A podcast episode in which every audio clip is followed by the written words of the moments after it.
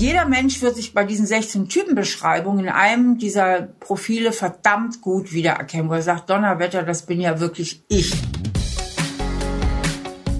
Ideen für ein besseres Leben haben wir alle. Aber wie setzen wir sie im Alltag um? In diesem Podcast treffen wir jede Woche Menschen, die uns verraten, wie es klappen kann. Willkommen zu Smarter Leben. Ich bin Sabine Schaper und heute spreche ich mit Stefanie Stahl. Hier ein Hinweis des Werbepartners Kia. Elektromobilität liegt im Trend, doch passt sie zu mir? Ist sie alltagstauglich? Was ist mit dem Laden, der Reichweite, den Ladepunkten? Und kann ich mir das überhaupt leisten? Kia liefert die Antworten, macht Laden so einfach wie tanken, zeigt Fördermöglichkeiten auf für Plug-in-Hybride, E-Autos und Wallboxen und bietet zukunftsweisende Fahrzeuge mit hohen Reichweiten. Alle mit der sieben Jahre Kia Herstellergarantie. Interessiert?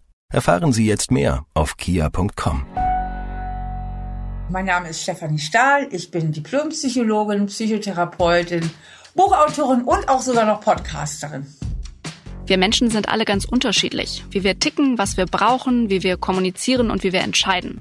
Der eine verlässt sich auf den Bauch, die andere auf den Kopf. In Konflikten können wir laut werden oder uns zurückziehen. Und manch einer arbeitet am besten hektisch unter Zeitdruck und die nächste wiederum gut organisiert. Was wäre, wenn wir diese Unterschiede besser kennen würden, um zum Beispiel besser zu streiten oder besser zu arbeiten? In der Psychologie gibt es das Konzept von 16 Persönlichkeitstypen. Sie basieren auf vier Grunddimensionen der menschlichen Psyche, bei denen es jeweils zwei Extreme gibt, in die die unterschiedlichen Typen tendieren. Also sind wir eher intro oder extrovertiert? Denken wir konkret oder abstrakt? Sind wir Denk- oder Fühlentscheider? Und sind wir eher der organisierte oder eher der lockere Typ? Macht 16 Kombinationsmöglichkeiten, mit denen auch Stefanie Stahl arbeitet. Sie hat zwei Bücher zum Thema geschrieben. So bin ich eben und So bin ich eben im Job, in denen es darum geht, wie sich welcher Typ in welcher Situation verhält und wie man mit ihm umgeht. Und sie hat einen Test entwickelt, anhand dessen man seinen eigenen Persönlichkeitstyp herausfinden kann. Diesen Test habe ich vor dem Gespräch gemacht. Liebe Steffi, herzlich willkommen. Wir wollen heute über das Konzept der 16 Persönlichkeitstypen reden und darüber, wie man mit welchem Typen am besten umgeht. Als erstes, wie schnell kannst du denn jemanden einordnen? Hast du aus dem Eindruck, den du jetzt gerade schon von mir bekommen hast, vielleicht sogar schon eine Idee, was für ein Typ ich sein könnte? Also ich, ich könnte fühlen, dass du vielleicht eher extrovertiert bist. Ob du eher abstrakter oder konkret bist, kann ich schlecht sagen. Ich glaube, Fühlentscheiderin, das könnte ich, glaube ich, ziemlich sicher sein. Bist du eher der Organisierte oder eher der Spontane auf den letzten Drückertyp?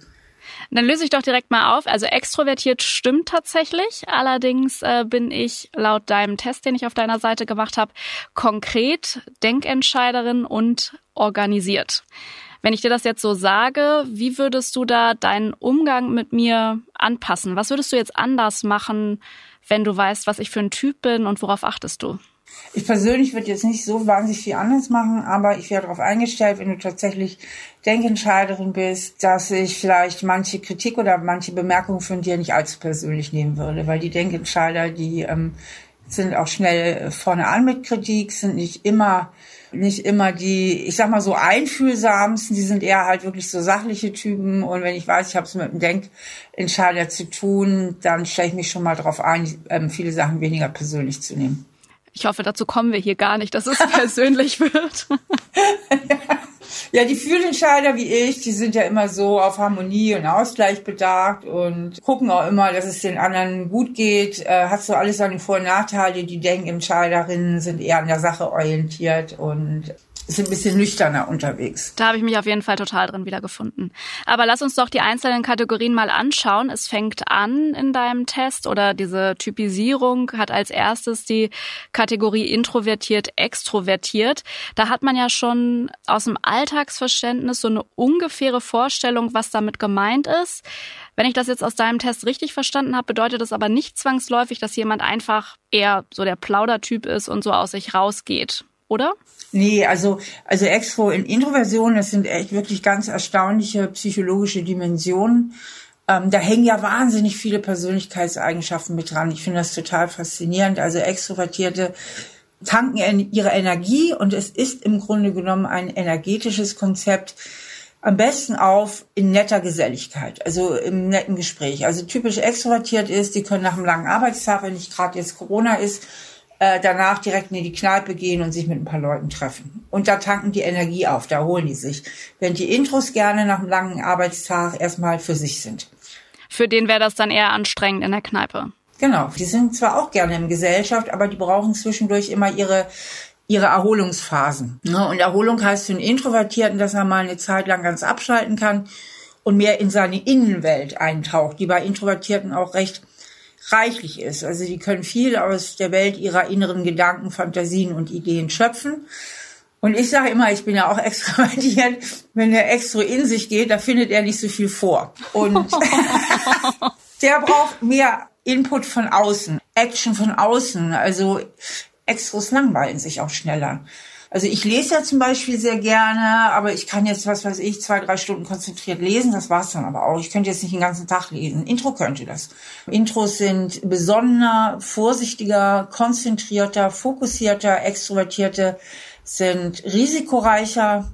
Ja, also es hängen eine Menge von Persönlichkeitseigenschaften daran und was ich so schön finde, keins ist besser oder schlechter als das andere. Also beides hat große Vor- und auch Nachteile, also Herausforderungen. Und ich denke, die Natur hat die beiden so eingerichtet über die Evolution, weil wir beide brauchen. Wir brauchen die Tatenmenschen, die auch schneller mal das Risiko eingehen und sagen, zack, das machen wir jetzt. Wir brauchen aber auch die introvertierten Intros, die eher mal besonnen sind und sagen Vorsicht und jetzt lass noch mal nachdenken und so weiter. Dann lass uns noch mal auf die anderen Kategorien gucken. Da gibt es dann noch abstrakt konkret. Wir haben jetzt vorhin schon gesagt, ich bin eher der konkrete Typ. Wie macht sich das tatsächlich fest? Was bedeutet das? Also ich finde mal, die abstrakt konkret Dimension ist am schwersten zu erfassen und zu verstehen, auch wenn man sich jetzt noch nicht so lange mit der Typenlehre befasst hat. Also die konkreten, die sind mehr in der äußeren Welt in dem Sinne verhaftet, dass sie ein viel besseres Auge und auch ein höheres Interesse für die äußere, anfassbare, materielle Welt haben. Deswegen findet man sie auch oft in konkreten Berufen. Das heißt, im, im akademischen Bereich, in der Medizin, in der Zahnmedizin, in der Geografie, also alles, was sich beschäftigt mit konkret anfassbaren Sachen da draußen. Ähm, während die Abstrakten, das sind eher die Konzeptionierer und äh, Theoretiker.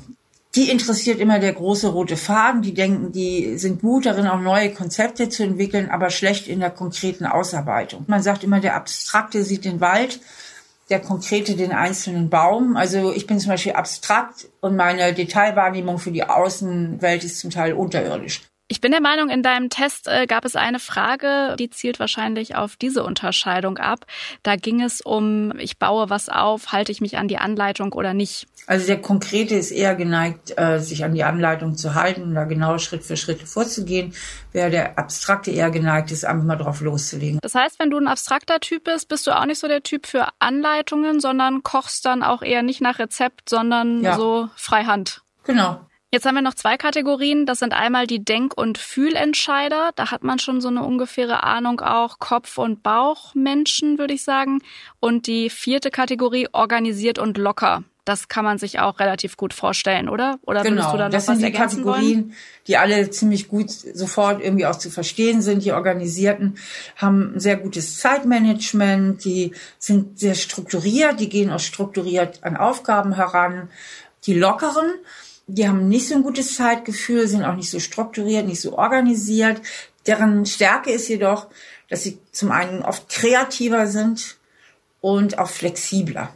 Ist denn mit diesen vier Dimensionen, wo man sich dann in die eine oder die andere Richtung sortiert, ist mit diesen vier Dimensionen tatsächlich alles abgedeckt, so dass man daran wirklich jeden einsortieren kann? Jeder Mensch wird sich bei diesen 16 Typenbeschreibungen in einem dieser Profile verdammt gut wiedererkennen, wo er sagt, Donnerwetter, das bin ja wirklich ich. Ich habe mich da auch auf jeden Fall wiedererkannt.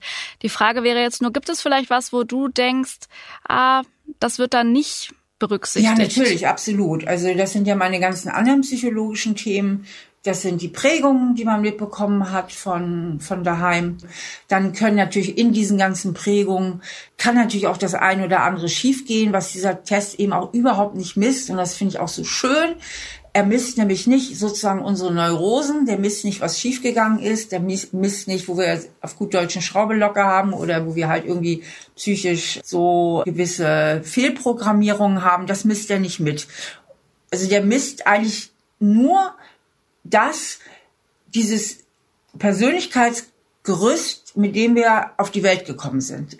Das heißt, diese Prägungen, von denen du gerade gesprochen hast, die würden nicht ähm, Einfluss nehmen und mich jetzt hinsichtlich meiner, meiner Introvertiertheit, Extrovertiertheit verändern können? Nicht grundlegend die Richtung. Ich mache mal ein konkretes Beispiel, damit es für die Zuhörerinnen ein bisschen klarer wird. Vor allem für die Konkreten unter uns. Ja, aber auch für die Abstrakten. Also nehmen wir mal an, ich habe eine Prägung mitbekommen durch meine Eltern. Vielleicht waren die immer so ein bisschen gestresst und überfordert und konnten nicht auf mich so eingehen, wie ich es gern gehabt hätte. Und dadurch hat sich in mir so ein Selbstwertgefühl entwickelt, wie irgendwie genüge ich nicht. Weil ein kleines Kind denkt ja nie, Mama und Papa sind total gestresst und die sollten meine Erziehungsberatung. Ein kleines Kind denkt und fühlt, ja, ich bin nicht okay. Jetzt macht das immer einen Unterschied, ob ich ein introvertiertes kleines Kind bin oder ein extrovertiertes kleines Kind.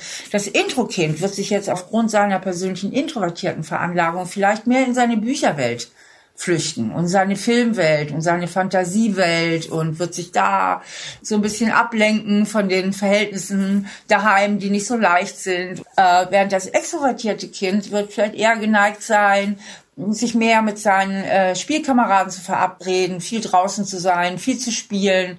Wenn wir jetzt gerade über Kinder sprechen, ab welchem Alter würdest du denn sagen, lässt sich ein Mensch in die 16 Persönlichkeitstypen einsortieren? Also Extro- und Introversion, das kann man oft schon im Kindesalter beobachten, aber die anderen Sachen, also dass man es so klar sehen kann, meistens erst später aus.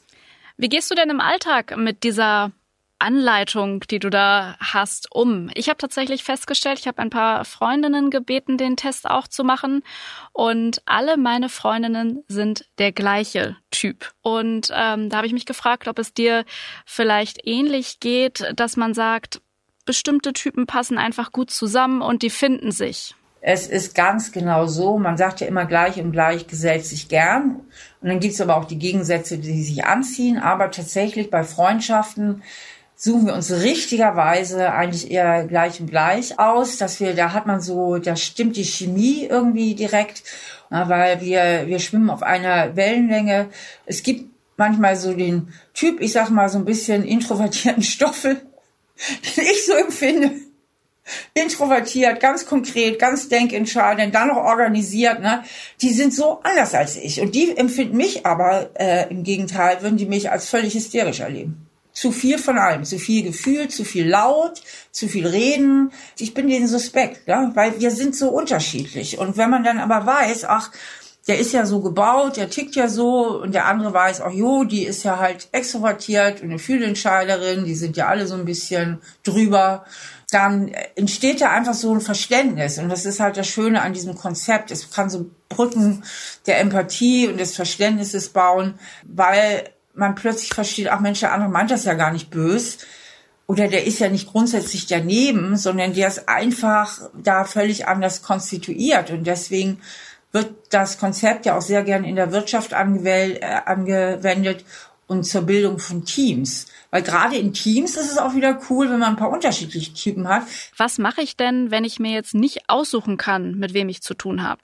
Ich bin eher ein organisierter Typ, eine Denkentscheiderin, konkret. Was passiert denn, wenn ich da in ein Team komme, das aus lauter lockeren Die würden dir den Stecker ziehen. Die Lockeren können uns Organisierte in den Wahnsinn treiben, ja, mit ihrem zu spät, mit ihrem zum Teil nicht gut vorbereitet, mit, mit ihrer Herangehensweise und ähm, wir treiben die in den Wahnsinn, weil die empfinden, also wir finden die als einfach als unorganisiert und uneffektiv. Und wir stressen die Lockeren, weil die uns natürlich als total dominant und rigide empfinden. Und was empfiehlst du da, dass man besser zueinander findet? Also, wenn man es weiß, ist fast schon die Luft draußen. Also wenn man es weiß, da hat man eine Metaebene und kann sagen, sag mal, kannst du deine L ein bisschen runterfahren? Ich werde auch versuchen, mich selber ein bisschen lockerer zu machen. Ja? Ich versuche auch meinen O ein bisschen einzugrenzen und dann, äh, also L für locker, O für organisiert. Dann kann man einfach viel, viel besser miteinander klarkommen und viel toleranter sein. Ne? Würdest du denn empfehlen, dass man jetzt in so einer Personalabteilung eines großen Unternehmens solche Tests anwendet, um Teams zusammenzustellen? Ja, also ich finde das eine total gute Sache, weil ähm, allein schon, wenn man mal so einen Teamtypen-Tag macht, es schafft zu so viel Verständnis im Team. Also es kann das Team auch so zusammenschweißen und man kann wirklich auch sagen, pass mal auf, übernehmen du mal lieber den Job, der der der liegt dir mehr. Ich ich mache diesen Job, das liegt, das entspricht wieder viel mehr meinem Begabungsprofil und meinem Neigungsprofil.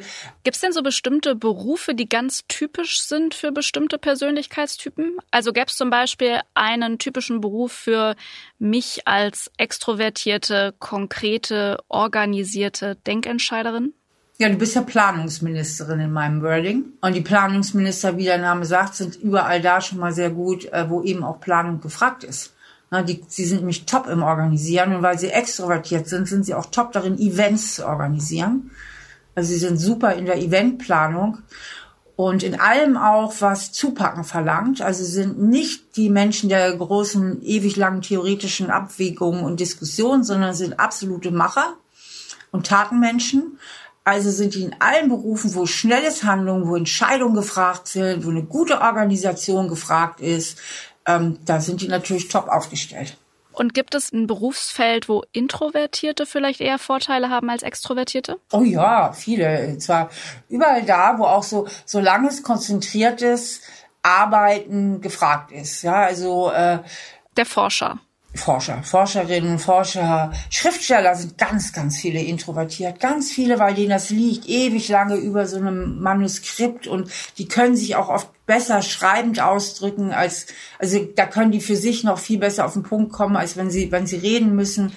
Jetzt haben wir auch schon über mich als organisierten Typ gesprochen. Jemand, der äh, gut plant, pünktlich ist. Das kann ich auf jeden Fall alles unterschreiben.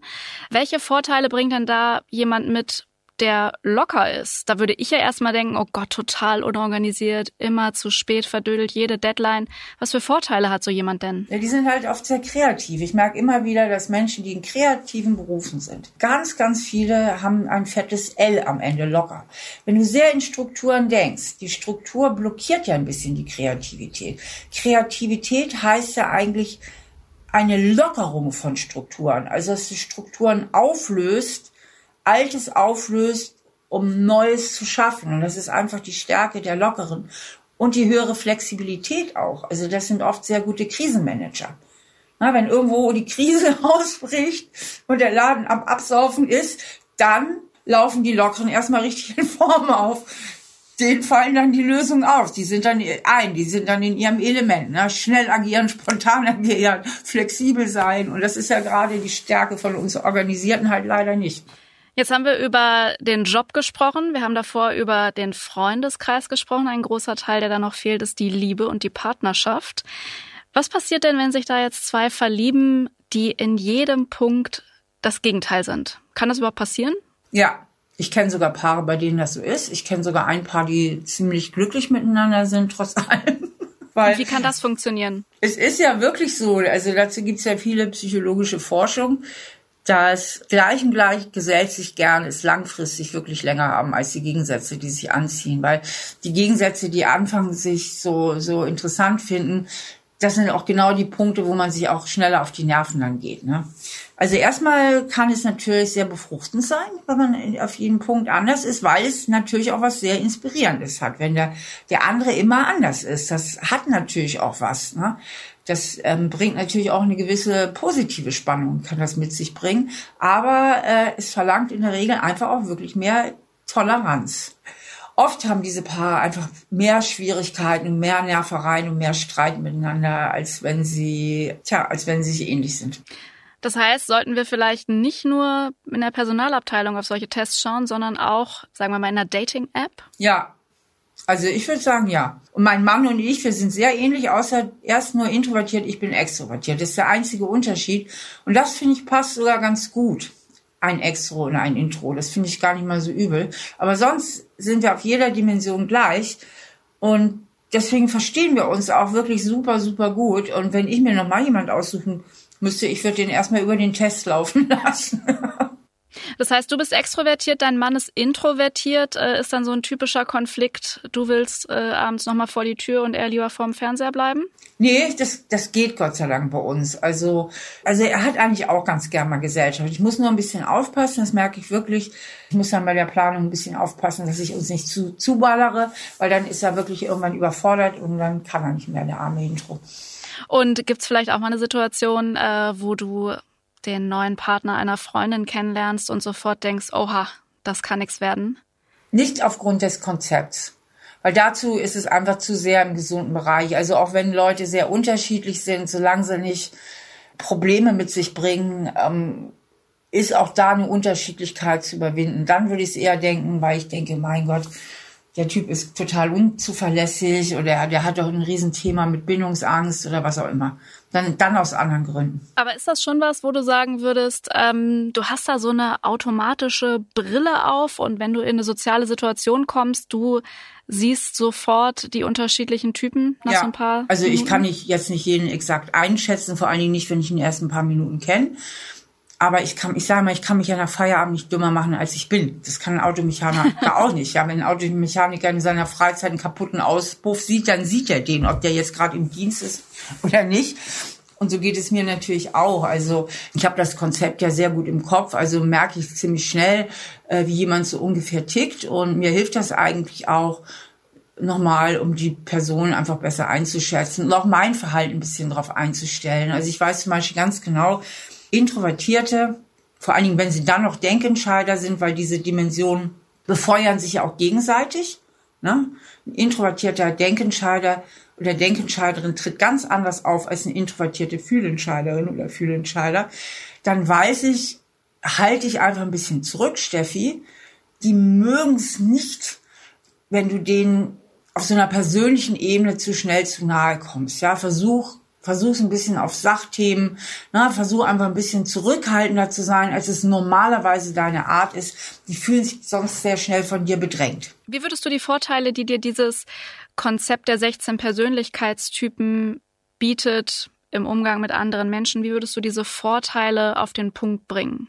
Also erstmal kannst du dich selbst daran sehr, sehr gut reflektieren. Ich weiß es nicht, wie es dir gegangen ist, aber ich denke, das hat ja auch nochmal was mit dir gemacht, als du sagtest, ja stimmt eigentlich, so bin ich. Ne? Also einem wird ja komischerweise selbst nochmal klarer, wie man eigentlich tickt. Und ich finde das immer ganz wichtig, je klarer man sich selber ist, ähm, desto eine klare Identität hat man auch. Viele Menschen schwimmen ja auch so ein bisschen mit ihrer Identität und sind sich gar nicht so sicher, was macht mich eigentlich aus, wer bin ich. Und dann hilft es unheimlich gut, um andere Menschen auch in ihrer Andersartigkeit zu verstehen. Und zwar nicht nur so intuitiv und ungefähr, sondern manche Dinge auch, auch wirklich benennen zu können. Okay, das ist ein Intro, deswegen ist er jetzt zögerlicher, deswegen ist er jetzt nicht sofort begeistert wie ich, deswegen muss er jetzt erstmal noch mal eine Nacht drüber schreiben, okay, ist ein Denkentscheider, okay, er hat eine größere nüchterne Distanz jetzt und sieht erstmal viel mehr die Fehler an dem Konzept als ich, die sich schnell begeistert so. Das heißt, man kann auch den anderen viel klarer sehen und wahrnehmen. Und indem man das kann, kann man einfach auch mehr Toleranz und Verständnis nochmal aufbringen. Also ich sage immer, der selbstreflektierte Mensch ist irgendwie der bessere Mensch, wobei Selbstreflexion noch mehr einschließt als allein dieses Konzept Miss. Aber das Konzept ist quasi dann ein Anfang und noch nicht das Ende der Fahnenstange, wo du jetzt gerade sagtest, Selbstreflexion geht da noch drüber hinaus. Ja, die Selbstreflexion geht eben auch in den Bereich, den dieses Konzept jetzt nicht so mitmesst, das nämlich das, wo, wo du deine Programmierfehler hast. Wobei ich sagen muss, gewisse Typen sind natürlich für gewisse Programmierfehler anfälliger als andere. Also es gibt einfach gewisse Typen zum Beispiel, die sehr organisiert sind und dann noch sehr konkret sind und dann vielleicht noch introvertiert, die sind eher anfällig für alles, was so ein bisschen in Richtung zwanghaftes Verhalten geht. Ne? Es muss so genau, so zwanghaft genau sein, während die extrovertierten Fühlentscheider, so wie ich, wenn sie, wenn sie denn noch dann zusätzlich äh, Probleme haben, eher in Richtung zu viel Gefühl, einfach drüber sind, ein bisschen Richtung Hysterie gehen. Ne? Also da kann man schon gucken bei den einzelnen Typen, in welche Richtung, wenn es in problematisches Verhalten geht, welche Richtung das einnimmt. Ne? Ob man eher zu zwanghaft ist, über, eher gefühlsmäßig, viel zu intensiv, zu drüber, oder ob man sehr in den Rückzug geht, also eher so in die Isolation, in den totalen Rückzug. ja, oder ob man sich überhaupt nicht festlegen kann, ja, immer rumschwimmt mit tausend von Optionen. Da geben die Typen einfach gewisse Prädispositionen und gewisse Vorlagen zu. Gibt es eigentlich jeden der 16 Typen ungefähr gleich oft? Nein, unterschiedliche Häufigkeitsverteilung, ziemlich sogar. Und kann man sagen, was ist so der häufigste Typ und was ist der seltenste Typ? Äh, erstmal gibt es weniger abstrakte als konkrete insgesamt. Also konkrete gibt es mehr. Ähm, Intro-Extroversion ist ungefähr gleich verteilt. Ähm, und es gibt gewisse Typenkombinationen, die kommen einfach seltener vor. Die sind introvertiert, abstrakt, Denkentscheider und entweder locker oder organisiert. Hochabstrakte Typen, großartige Denker und Denkerinnen ähm, nicht so viel. Also wir haben die, die pragmatischen Menschen, die Zupackerinnen und Zupacker sind einfach häufiger vertreten. Aber darin liegen auch keine Wertigkeiten. Man hat einfach festgestellt, dass gewisse Typen einfach häufiger vertreten sind als andere. Dann danke ich dir für das Gespräch, Steffi. Sehr gerne. Danke für die guten Fragen, die du mir gestellt hast. Danke, da ist, äh, bin ich natürlich als Planungsministerin top organisiert gewesen. Ja, das stimmt. Respekt. Und wenn Sie jetzt auch rausfinden wollen, welcher Persönlichkeitstyp Sie sind, dann können Sie das über den Test auf Steffis Webseite tun, auf stephaniestahl.de. Den Link finden Sie auch in den Show Notes zu diesem Podcast, ebenso wie die Hinweise zu den beiden Büchern, die Steffi zu dem Thema geschrieben hat. So bin ich eben und so bin ich eben im Job. Die nächste Folge von Smarter Leben gibt's kommenden Samstag auf spiegel.de und überall, wo es Podcasts gibt. Und dann übernimmt an dieser Stelle wieder mein Kollege Lenne Kafka, der aus der Elternzeit zurück ist. Bei Anregungen oder Themenvorschlägen schicken Sie uns doch gern eine Mail an smarterleben.spiegel.de. Ich wurde bei dieser Folge unterstützt von Olaf Häuser, Ole Reismann, Lenne Kafka, Marc Glücks und Philipp Fackler. Die Musik kommt von Audioboutique. Tschüss, bis zum nächsten Mal.